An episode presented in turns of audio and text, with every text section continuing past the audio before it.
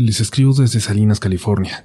Por acá trabajo en un pequeño hotel, pero yo nací y crecí en un pueblito entre Michoacán y Guanajuato. Tan chiquito que no aparecen los mapas, aunque yo sé que ahí sigue. Pero solo es una manchita de casas a kilómetros del municipio más cercano. Ni el carrito de Google Maps se atreve a pasar por ahí. Tengo 43 años y lo que les voy a contar sucedió cuando tenía 11, cuando aquel pueblo era muy diferente a lo que se convirtió. Mucha gente se había ido a trabajar a Estados Unidos, entre ellos mi papá, y se veía cómo eso iba levantando el pueblo, con todo el dinero que mandaban de regreso. Allá toda la vida giraba en torno de la misa de los domingos, o cuando la dictara el padre como necesaria. Era la guía de aquel lugar, incluyendo de cómo la gente debía invertir su dinero. Y bueno, contra lo que se puede pensar, para la iglesia no pidió mucho, aunque sí se le arreglaron las goteras y ese techo que ya casi se nos caía encima en más de una ocasión. El sacristán era un señor de Querétaro, de las pocas personas que no habían nacido en ese pueblo, si no la única, pero ya tenía años viviendo ahí. Recién cuando había llegado parecía como un vago, pero cuando murió don Pepe, el anterior sacristán, inmediatamente se ofreció. Era pues el encargado de la limpieza y mantenimiento de la iglesia y de preparar lo necesario para las celebraciones que se hacían ahí. Y yo siempre lo odié. Lo odiaba, les juro que lo odiaba, aunque no sabía por qué.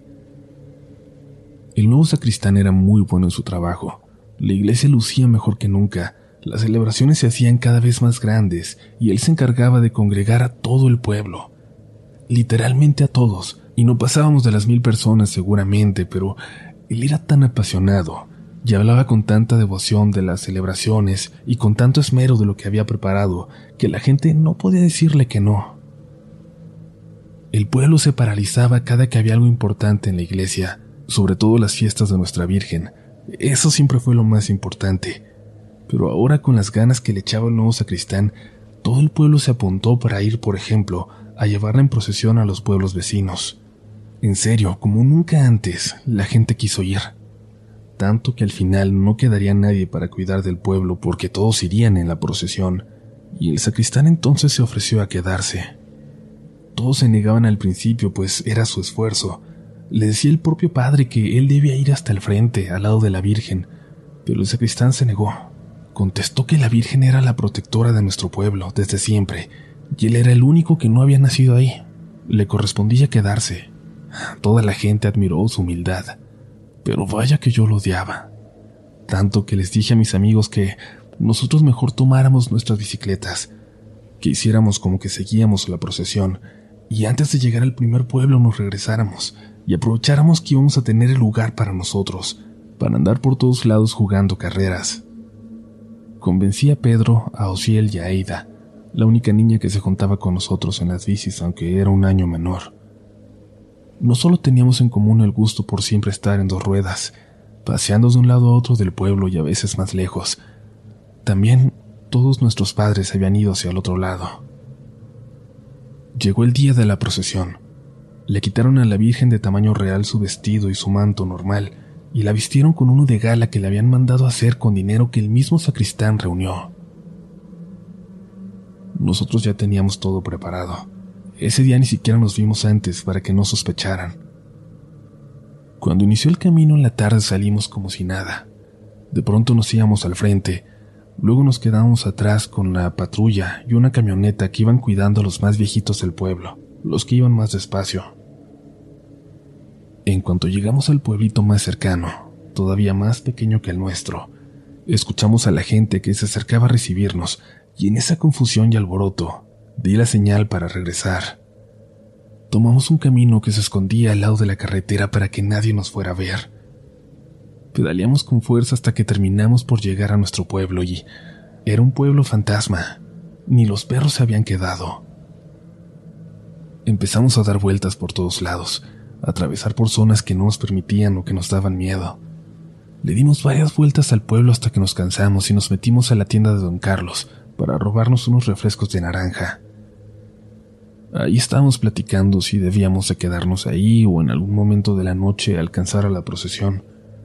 Yo no quería, pero ya todos tenían miedo de estar solos ahí y de que nos fueran a regañar. Pero vamos, yo sabía que la regañada era parte del plan. Era inevitable.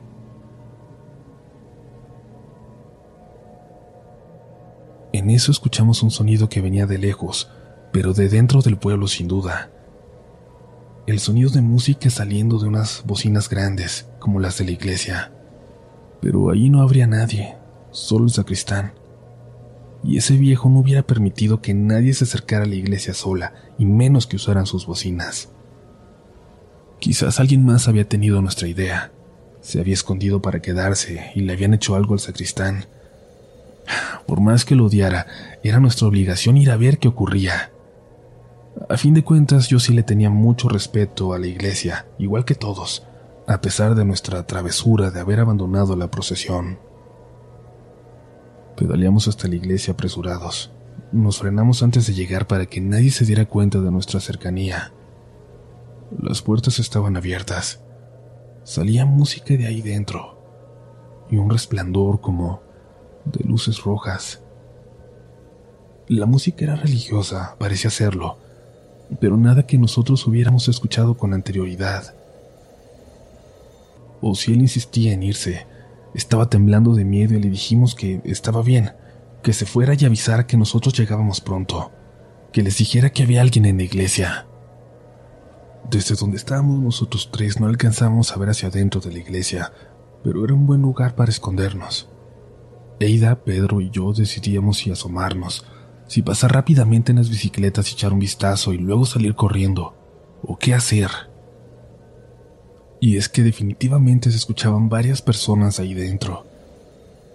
Eida quería que fuéramos a ver, Pedro que mejor buscáramos a alguien, que buscáramos al sacristán.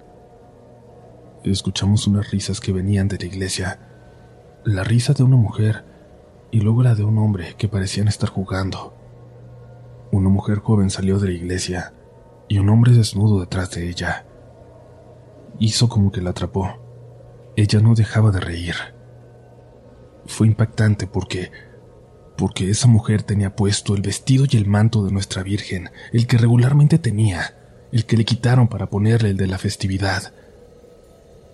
Aquel hombre la abrazaba de forma sexual, asquerosa, y la mujer fingía intentar liberarse, como parte de un juego perverso.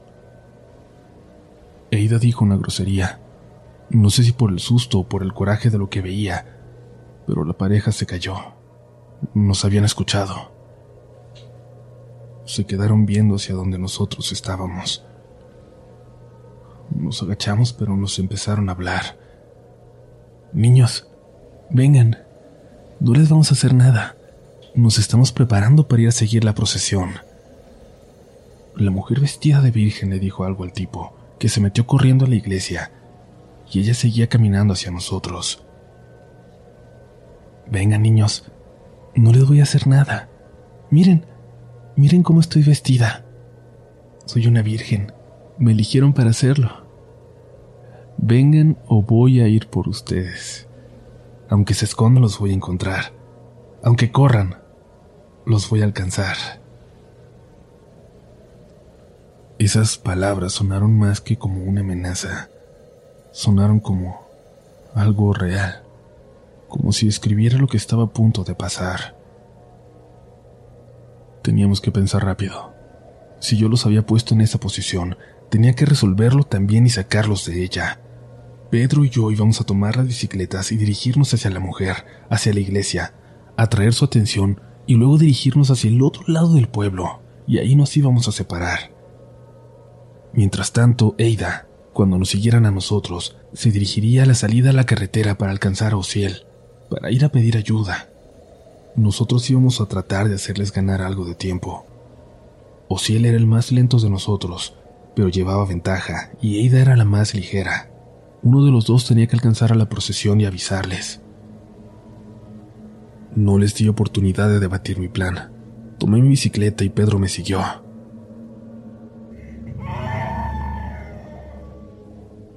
La mujer vestida de virgen se abalanzó sobre nosotros y casi nos tumba de las bicicletas, pero logramos avanzar. De la iglesia salió el mismo hombre de hace un momento, pero ahora seguido del sacristán, que estaba en ropa interior y manchado todo de rojo como como si se hubiera bañado en en sangre o algo parecido. Hijos, vengan, les voy a contar algo, les voy a explicar.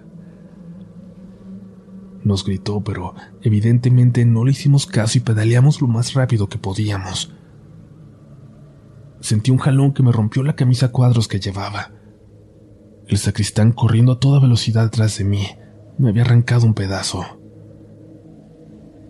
Cuando pasamos y nos asomamos a la iglesia, habíamos alcanzado a ver el interior, iluminado en un rojo muy tenue. Estaba estaba lleno de gente desnuda. Yo no tenía la edad para reconocerlo en ese momento, pero había algo degenerado, obsceno, sexual. Una búsqueda de sacrilegio ocurriendo ahí dentro. Pedaleamos a toda velocidad, pero seguía corriendo detrás de nosotros, riéndose, repitiéndonos que no nos íbamos a escapar. No dejaba de reírse, de burlarse. De repente dejamos de verlos, pero no dejamos de apretar. Le dije a Pedro que no frenara, que no se quedara, pero poco a poco se empezó a quedar por detrás de mí. Yo no dejaba de voltear. El pueblo de verdad estaba completamente solo. No estaban ni los perros ladrando en las calles para avisarnos por dónde se acercaban detrás de nosotros. Pedro me gritó algo, algo de que alguien se acercaba y que me veía en no sé dónde. Le grité que no lo escuché, me frené un poco para voltear a verlo y vi que se daba la vuelta en una calle de atrás. Ahí vienen, gritó, y eso sí lo pude escuchar. Yo seguí pedaleando hasta llegar a la carretera que rodeaba el pueblo. Pensaba regresar hasta ella por el lado norte para poder rodear hasta el sur a la otra salida, por donde se había ido la procesión, y donde tendría que encontrarme a Aida y Osiel. Además, esa parte de la carretera era alta y desde ahí podría tener una vista más general del pueblo. Sentía cada vez más pesada la bicicleta. Me di cuenta que la llanta de enfrente se me empezaba a bajar. Otra vez, esa maldita llanta.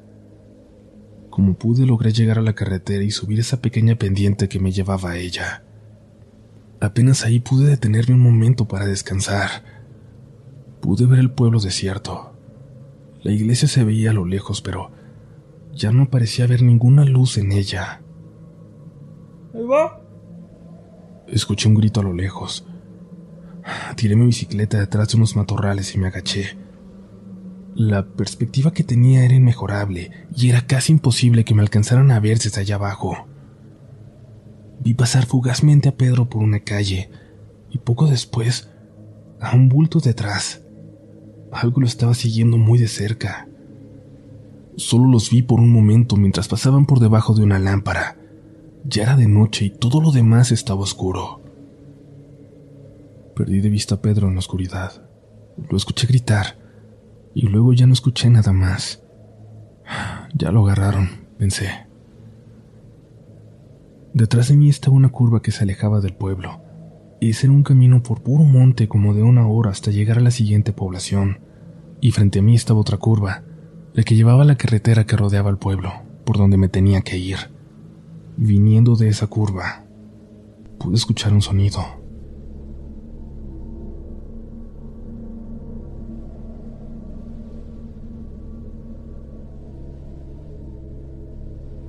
Una voz, un zumbido, algo que se acercaba a mí. Fuera lo que fuera, no era un carro ni nada parecido, ni nada bueno. Y sin tiempo para pensar, cargué la bicicleta y me volví a bajar hacia el pueblo. Y allá abajo, entre los matorrales, aventé la bici y luego me aventé yo. Me llené de espinas, pero quedé bien oculto por completo. No sabía qué era, pero había algo ahí arriba en la carretera. Sin verlo me aterraba lo suficiente como para no querer estar ahí, como para quedarme oculto entre las espinas. Escuché que algo se acercaba por entre las ramas, por entre las espinas a mi lado. Pensé en un animal, pero era demasiado grande, movía demasiado todo. Intenté buscar piedras, palos alrededor, algo con lo que me pudiera defender, pero no encontré nada. Soy yo, soy yo, Pedro. Me susurró antes de que lo pudiera ver. Le pregunté si estaba bien y me dijo que sí, pero que lo estaban siguiendo de cerca. ¿Quién te sigue? ¿El sacristán? Le pregunté. No, el sacristán soltó algo.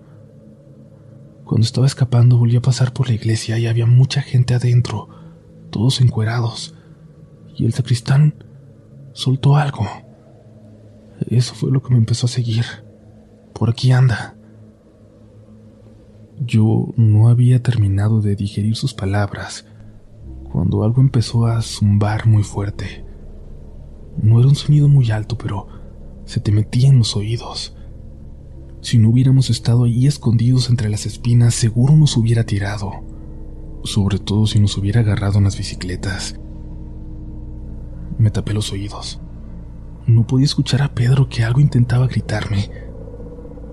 No sé cómo explicarlo, pero algo pasó por arriba de nosotros, flotando.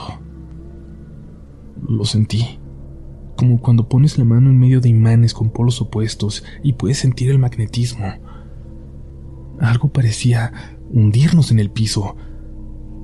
Por las espinas sobre mí no alcancé a verlo, pero esto se alejó hacia la carretera.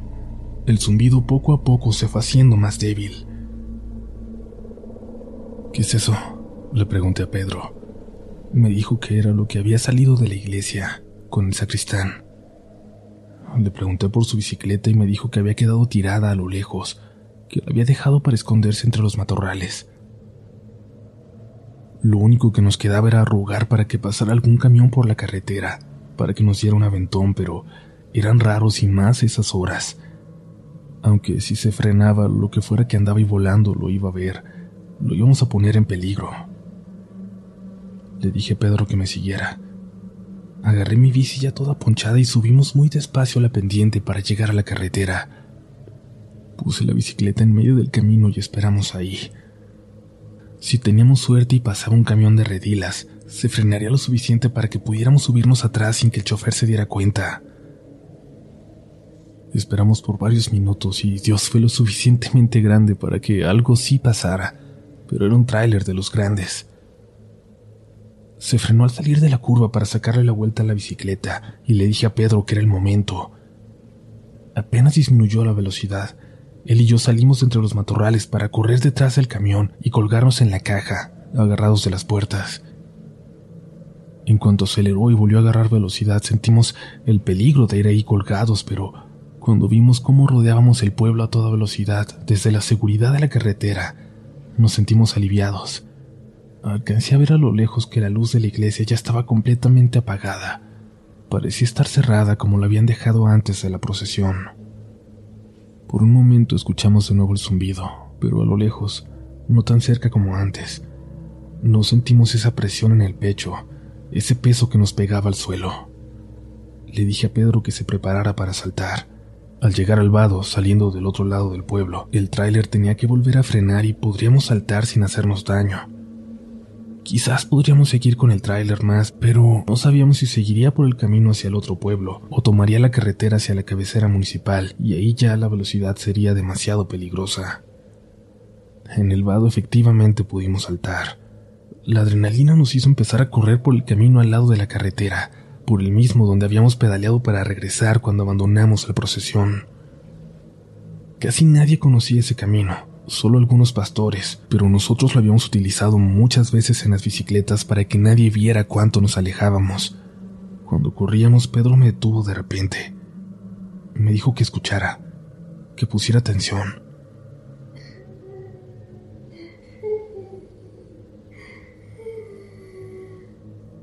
Escuchamos que alguien lloraba. Parecía venir de entre los árboles. Empecé a caminar hacia ellos, aunque Pedro me decía que no. Le dije que podía ser Ociel o Eida, que teníamos que buscarlos.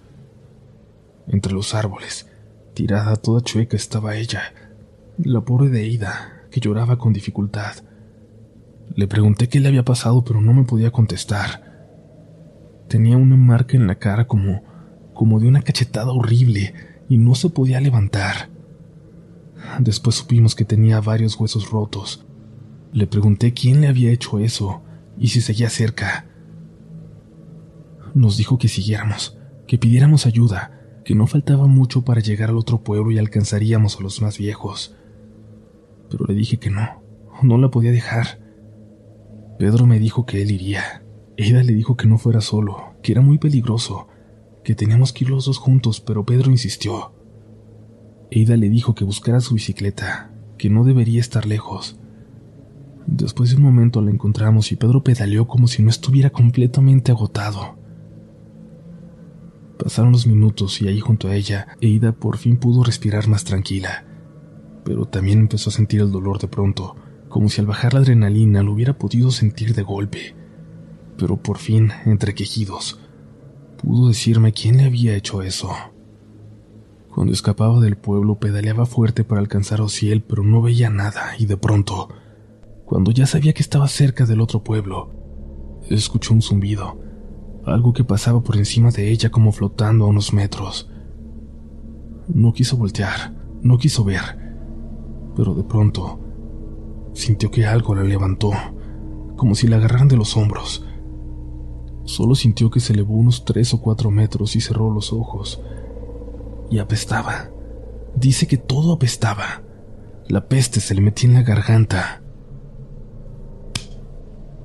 Y ahí solo sintió una cachetada que le puso todo negro, y de repente sintió el golpe en todo su cuerpo, como si lo hubiera lanzado hacia el suelo. Sus ojos estaban llenos de lágrimas, así que veía borroso, pero dice que vio algo, que pensaba que estaba alucinando por el golpe. Dijo que vio como flotando, encima de ella a unos cuatro metros. Algo, algo traía puesto el manto de la Virgen de la iglesia. Le pregunté si era la mujer que habíamos visto antes, pero dijo que no. Era un hombre alto, de piel negra, no morena, sino negra como si fuera del mismo color del cielo de esa noche. Dijo que extendía sus brazos y volteaba hacia arriba, y dijo que... que tenía cuernos. Yo le creí, le creí todo, y le dije que ojalá que Pedro pudiera llegar con bien. Me dijo que sí, que llegaría. Eso sigue aquí, cerca de nosotros. ¿No lo sientes? Y tenía razón, aunque no escuchaba el zumbido, Tenía un peso en la nuca que era similar a lo que había sentido momentos antes al otro lado del pueblo. Casi 45 minutos después, más o menos, escuchamos que se acercaban camionetas por la carretera. Luego la voz de Pedro señalando dónde estábamos nosotros. Llegó gente del pueblo. Levantaron con cuidado a Eide y se la llevaron con el doctor. Nosotros nos fuimos con el padre y otros hombres directito hacia la iglesia. Estaba vacía y apestaba. Aunque no entramos Pedro y yo, alcanzamos a notar que apestaba como a sangre. Se robaron muchas cosas, todo lo de valor, y no había señales del sacristán ni de nadie más que lo hubiera acompañado. Eso solo sirvió para que nadie creyera lo que nosotros vimos, para que todo lo atribuyeran a un robo, e incluso hubo gente que dijo que seguro el pobre sacristán había sido víctima de los ladrones, y rezaban por él. Esa noche se regresaron todos los hombres del pueblo. Se trajeron a la patrulla, la única que se había ido en la procesión. Llegaron policías de los pueblos vecinos a ayudar, a buscar, pero nada, ni una señal de aquellos ladrones acrílegos. El padre no nos quiso decir todo lo que habían encontrado, pero era, según dijo, abominable. Pero lo más extraño de todo, lo más terrible, es que cuando preguntamos por Osiel nos dijeron que no había llegado. No hubo señal de él ni de su bicicleta, pero algo muy extraño pasó, pues cuando a la mañana siguiente comenzaba su búsqueda, la mamá... La mamá dijo que se había ido con su papá al otro lado, que había salido en la madrugada, pero era obvio que no fue así, a menos que... que haya visto algo, que le haya pasado algo y que su mamá le hubiera ayudado a escapar. No lo sé. Nunca quise hacerme más teorías al respecto, pero su mamá se fue del pueblo a los pocos días. Dejó casi todo en su casa, hasta sus dos perros ahí abandonados. Yo recogí uno y Pedro al otro. Era nuestra forma de recordar a Osiel, de hacer algo por él, pues sobre todo él los amaba mucho. Por más que no nos creyeran, esta historia se contó gracias a nosotros como una leyenda en el pueblo, y nos miraban a los tres cada que salíamos en bicicleta, cuando Ida por fin se recuperó. pero a los pocos meses fue como si no hubiera pasado nada. El padre escogió otro sacristán, le consiguieron nuevas ropas a la Virgen, no volvieron a dejar sola la iglesia, pero nadie habló más de aquello que ocurrió. Nadie habló más de Ociel. Yo tengo todavía familia en ese pueblo, cada vez más solo, cada vez con menos gente, y lo único que sé es que ya nadie recuerda aquello, aquella noche, como si no hubiera importado. Solo nosotros manteníamos viva aquella experiencia, pero creo que es parte importante de la historia del pueblo. La seguíamos compartiendo cuando podíamos porque era aterrador, pero sentíamos que era importante recordarlo. Cuando tenía 15 años me vine para el otro lado. Mi mamá y yo nos vinimos a alcanzar a mi papá. El perro de Ociel había muerto meses atrás, de viejito, pero si no, me lo hubiera traído también. Me fueron a despedir al autobús Eida y Pedro. Mientras esperábamos no lo mencionamos, pero cuando llegó el autobús, cuando mi mamá subió las maletas y me dijo que me esperaba arriba, les dije a los dos que no olvidaran aquella noche, aunque todo el pueblo intentara hacerlo, que se lo debíamos a Ociel. Dos años más tarde, Pedro se iría a Ciudad Juárez, y solo un poco después, Eida se fugaría con una muchacha del pueblo vecino, pero nadie supo a dónde. Quizás escribir esta historia es mi única forma de cumplir con la promesa de que la historia se siga contando porque si no, es como si no hubiera pasado. Antes de que el autobús arrancara y me tuviera que subir, prometimos escribirnos y seguir en contacto, volvernos a encontrar, pero nunca volvimos a vernos.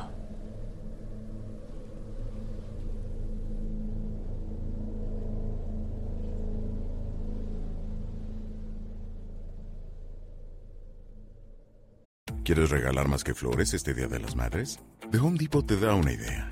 Pasa más tiempo con mamá plantando flores coloridas, con macetas y tierra de primera calidad para realzar su jardín. Así sentirá que es su día todos los días. Llévate tierra para macetas Bigoro por solo $8.97 y crece plantas fuertes y saludables dentro y fuera de casa. Recoge en tienda y sigue cultivando más momentos con mamá en The Home Depot. Haces más, logras más. Más detalles en homedepot.com diagonal delivery.